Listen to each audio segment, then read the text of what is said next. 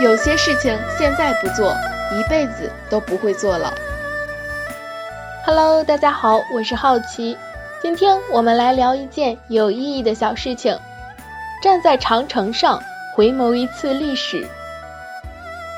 历史上有很多的文人墨客，爱咏诗怀古，心怀天下。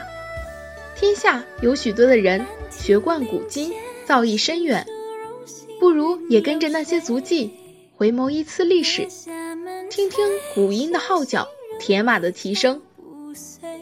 在宇宙中看地球，长城是看不到的。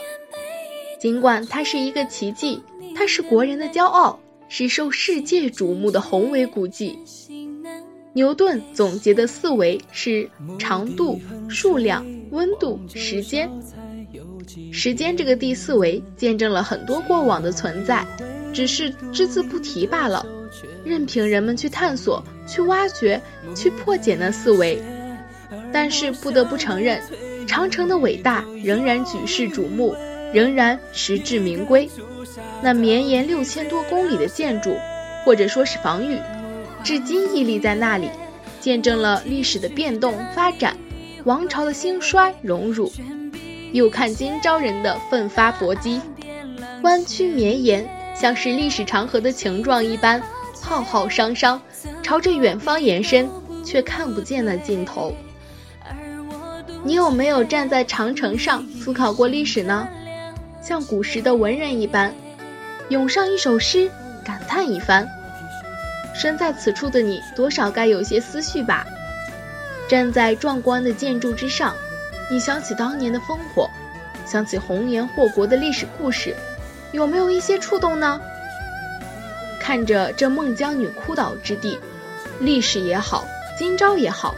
任何的事情都需要付出代价，任何伟大背后都有着令人动容的坚韧或悲凉。但身在其中的我们，又不得不感叹：历史兴亡就那么一瞬之间。这建筑历经沧桑，见证了每一次血泪和融入，它的确是奇迹般的存在。该怎么下一个评判呢？矛盾的方方面面。都不允许我下一个结论，任何的回答都无法表达复杂的思绪，那么便不说了，仅这样站着也好，看历史风云变幻，想自己所想，繁复的那些思绪，剪不断理还乱，但总是有感而发的。我是好奇。让我们一起期待下一件有意义的小事情吧，拜拜。